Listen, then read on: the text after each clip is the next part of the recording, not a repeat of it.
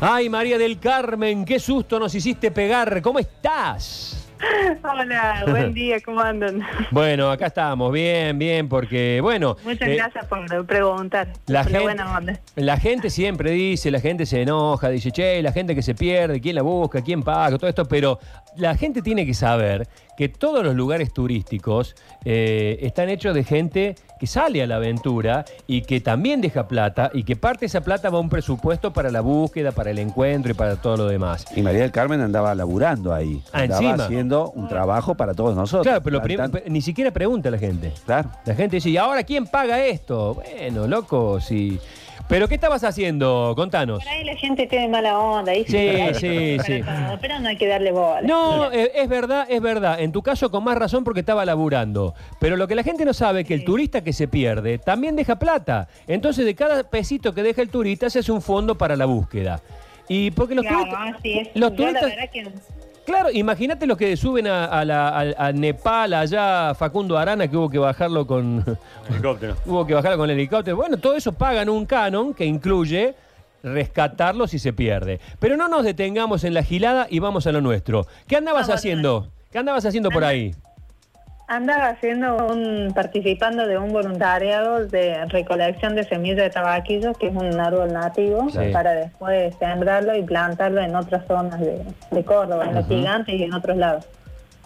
Eh, y nada, en una parte del día domingo no yo me desencontré. En realidad me hacía mucho calor cuando veníamos bajando. Habíamos acampado en la zona de refugio del Club Andino, una parte, como unos 14 participantes creo que éramos. Y en una parte me hacía mucho calor porque al principio salimos con capa de lluvia, muy abrigados y todo eso. Y la cuestión que ya estaba entre el cansancio y con hambre y con esa... No estaba liviana y quería estar más holgada. Y en un trecho aproveché y venía una bajada que se llama Bajada del Caracol y esa bajada se ve que era, no sé, había como que estar atento, peligrosa, no sé qué, porque la cuestión que yo vi como, vi la última personita, pero no alcancé cuando trote para llegar ahí a la bajada, la cuestión que no los encontré. Y ahí entró la desesperación mía y empecé a gritar a los guías, a la gente, a los chicos, qué sé yo, y no, no, no los encontré. Qué Es desesperación. como una pérdida muy tonta, la verdad. Pero te puede pasar, yo nunca, nunca, pero jamás me imaginé que me pudiera pasar y bueno, eh, duro, pero bueno, también después elegí el camino más fiero para, para ir ante la desesperación, así bajé por cualquier lado, me raspé un poco, perdí el aislante y bueno.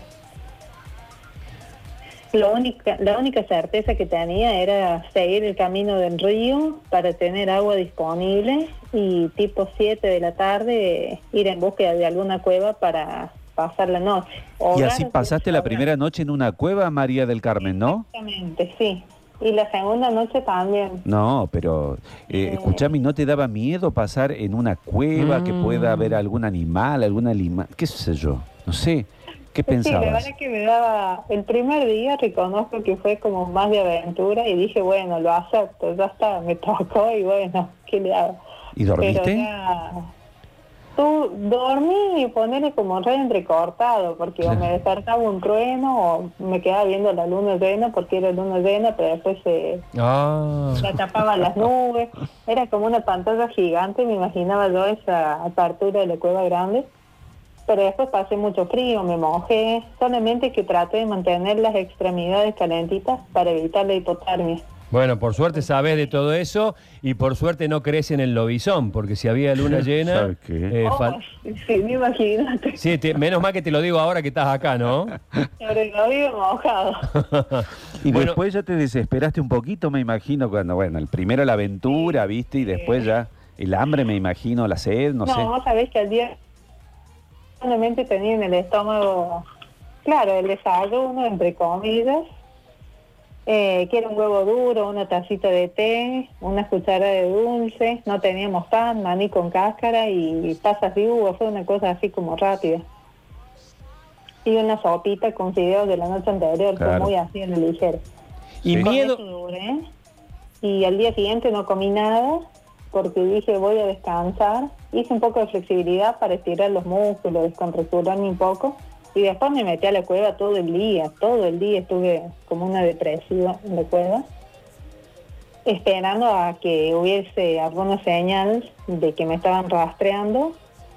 Y más o menos a la tarde, noche, siento que había un avión y entonces le hice seña, pero obviamente estaban muy neblinosos. Eso es una, las inclemencias climáticas era una batalla constante porque eh, puede estar soleado y de repente viene una nube, te tapa todo y de repente un relámpago y pum, y la lluvia y después se calma. Esto es increíble, muy variable, la verdad que... Claro. Eh, ¿Te arrepentiste en algún momento de haber ido? Eh, ¿ah? Empecé a decir, maldigo el día y la hora en que decidí venir. E- Esa frase ayer la dije mucho y lloré mucho y todo como Ah, una- sí, y sí, claro, desahogo, sí, te, te entendemos. Ayer en la mañana fue tremendo. Y recé mucho también, cosa que no hago habitualmente. Mira vos, ¿no? Tremendo. Y la verdad que justamente era como muy casual, pero justamente dije, ojalá que como que Dios me ayude a encontrar ese punto, a iluminarme a mí para que siga el camino correcto sin saberlo y Mm. que los chicos de estos rescatistas puedan encontrarme también en el punto. Entonces yo empecé a caminar, comí la naranja ayer y empecé a caminar. Sí, porque era lo único resguardado. Dije, si la como, tiene que ser para usarla como combustible, como con eso. Qué bien razonar así, dentro de la desesperación. Vos viste muchas películas de esa, porque eso empieza a funcionar en la cabeza, la de ese ciclista que se cae al pozo, ¿cómo, cómo se llama? 72 horas, 152 Que queda el horas. atrapado. La verdad que no veo películas. Ah, menos mal. eso, pero estudié nutrición, soy licenciada en nutrición y algo de eso, como de reservar el metabolismo basal, como tratar de mantenerlo, el balance energético, si, si no como, quedarme en reposo para las funciones vitales, mantenerlas estables, la homeostasis y todo eso me, Claro. es como algo básico y sé que cuando estás subiendo a cuestas con mochila es mucho más el gasto energético y yo me sentía débil también. Entonces dije, no tiene sentido gastar un día de energía sin hambre para cómo comer cualquier cosa por ahí que encuentre que puede llegar a ser tóxica o no, porque no conozco. Eh, preferí ir racionalizando todo, el agua, la fruta, la dejé para, para el tercer día y unos chicles que tenía, eh, los top line de menta sin azúcar. Mira qué bien, che, qué bien. ¿Cómo, ¿Qué manera de sacarle rédito a todo? Empecé a, a racionalizar, como repensado, la verdad que... Y está bueno porque cuando uno se plantea, es como cambiar el chip de decir, bueno, cálmate, ya está. Claro. Eh, no estás perdida, como asumirlo y conviví y esperá, pero no, no te desesperes. Porque... ¿Y, y qué, qué hiciste, qué hiciste, María del Carmen, cuando te encontraste con una, porque en algún momento te encontraste, te encontró, vos lo viste, ¿cómo fue ese momento de- del encuentro con, con alguien que te vino a rescatar? Claro, fue así. El día martes yo vi un helicóptero y vi que se iba más para la zona de los gigantes, entonces dije, tengo que ir para allá. No, yo estaba en Quebrada de los Mimbres, que es como paralelo, poner entre comillas, no te lo sé decir bien, pero yo quería atravesar esta quebrada y ir hacia los gigantes y me faltaba mucho, pero se ve que los chicos ya me habían visto o algo había pasado porque lo sentía cerca del helicóptero. Y, Y, vos haces seña, algo, qué sé yo. Sí, hice señas, pero no me vieron cuando yo les pregunté porque estaba neblinoso también. Vi entre Ah. la niebla como que se venía viniendo y después se fueron. Pero yo dije, bueno, la verdad que ahí perdí, sinceramente perdí las esperanzas y después dije, bueno, voy a seguir caminando. Para algo comí la naranja, esa era mi meta. Así que seguí caminando. Hablando tanto de comida, me imagino que en esos Claro. momentos en donde faltaba comida, debes haber soñado con algo, no sé, una... ¿Qué comiste cuando llegaste a tu casa así con ese hambrezón que, que tenías? Encima que comí, no, fue como que ya no tenía hambre de tantas Claro. cosas como colaciones. Empecé a comer pebetes, cosas dulces, cosas saladas, de todo, batitas Claro. de cereal, fruta, un mejor que de todo lo que se pueda imaginar. ¿Te, te, te acordás del momento del, del encuentro con, con esa per- primera persona que te vio, que te ubicó? Con Franco fue el primero, el- sí, uno de los chicos de los bomberos, sí, y, y que ahí nomás me dio el turrón, después el otro me dio la, el agua, Gatorade, barrita de cereal, una manzana.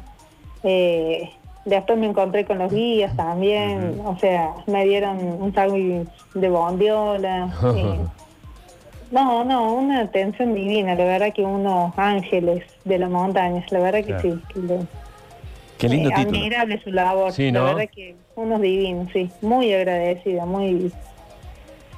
eh, la verdad que no, no tiene precio. Bueno, eh, te mandamos un beso grande, la alegría de poder estar charlándolo con vos, poniéndole un poco de humor también. Y bueno, una experiencia inolvidable, porque estas experiencias te enriquecen. Me imagino que en ese momento te debe pasar la, la vida ante tus ojos, ¿no? Te deben pasar un montón de Ah. cosas. Eh, ¿hiciste, alguna, por todas las emociones. sí. ¿Hiciste alguna promesa? Eh, mm, mm, a lo mejor sí, como, qué sé yo, tratar de ser buena persona y en la Bueno, montaña ser bueno. una persona solidaria, eso que es ley. O sea, yo siempre he sido como solidaria, como ese que te tiene la mano, no por hacerme, pero porque es una cuestión básica. Yo he estado lesionada en la montaña y, y, y es horrible estar así, o sea, es como una ley ser buen compañero, compañera, ser solidario. Pero bueno, a veces no todos somos así. Me ha pasado que, no en estos trekking, pero en otras veces que he pedido agua y hay gente que se que mira para el otro lado, Ah. como que se hace la desentendida y pero bueno, uno uno lo ve y realmente como que duelen esas actitudes, pero te das cuenta, la montaña te, te, te hace ver más la esencia que tiene uno. Eh, María del Carmen, un beso grande y hoy tenés un día de vida. Sí, tu cumpleaños. totalmente. Festejá tu cumpleaños. Cu- eh, ¿Qué día fue el que reco- recobraste el. eh, reapareciste? Ayer, el martes 2 de febrero, de marzo. ah, Cumpleaños con nosotros. Ayer fue nuestro cumpleaños. A partir de ahora cumplimos años juntos. Dentro de un Claro. año, anotalo el próximo 2 de marzo de 2022, 2 del 3 de 2022, te venís acá y festejamos todos juntos, ¿te parece? Y- Dale, y lo recordamos. sí. Da, no te pierdas viniendo a la radio. Acuérdense del vinito, ¿eh? Que dijeron por ahí. ¿Sí? Vino, bueno, te vino, vamos a esperar con el vinito. Te regalamos el vinito eh, esa mañana, siempre y cuando no te pierdas viniendo a la radio. Nah. Un beso grande. Abrazo grande, cuídense. Chao, Gracias vos también. Vos también, vos también. Hermosa, María del Carmen ahí.